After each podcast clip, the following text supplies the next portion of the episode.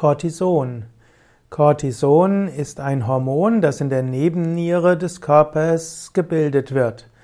Cortison gibt es im menschlichen Körper in zwei Formen, nämlich als Glukokortikoide und Mineralkortikoide.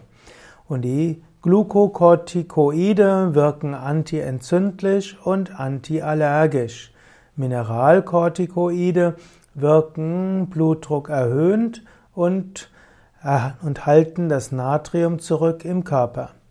Cortison gehört also, wird im engeren Sinne einfach nur als eines der Hormone der Glukokortikoide bezeichnet. Man könnte also sagen, Cortison ist einmal die Gruppe der Corticoide und in einem engeren Sinne ist Cortison eines der drei natürlichen Glukokortikoide.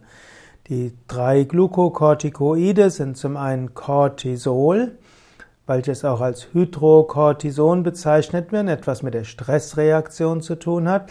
Als zweites gibt es Fludrocortison und als drittes gibt es dann Cortison im engeren Sinne.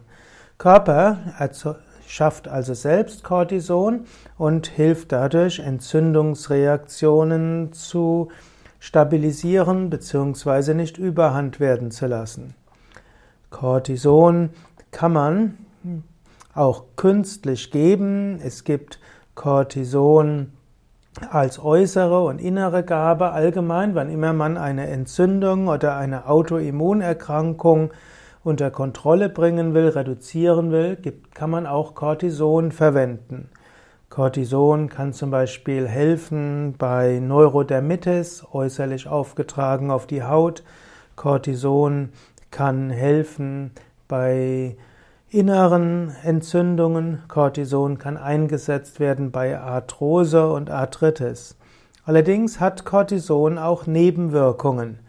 Und wenn man zu viel Cortison zugibt oder zu, zuführt, dann wird zum einen die körperinterne Hormonproduktion gehemmt und unterdrückt und äh, so wird es dann schwierig, die mit den Medikamenten den richtigen Level an Cortison sicherzustellen.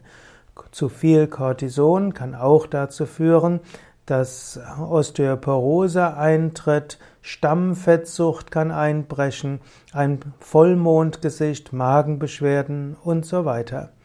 Im Allgemeinen wäre es empfehlenswert zu probieren, ohne Cortison auszukommen. In vielen Fällen kann eine rein vegane Ernährung eine, eine, viele Autoimmunerkrankungen reduzieren. Oder man kann auch mit äh, Rohkosternährung oder auch mit anderen Entzündungshemmern pflanzlicher Art probieren, die Autoimmunerkrankungen unter Kontrolle zu bringen.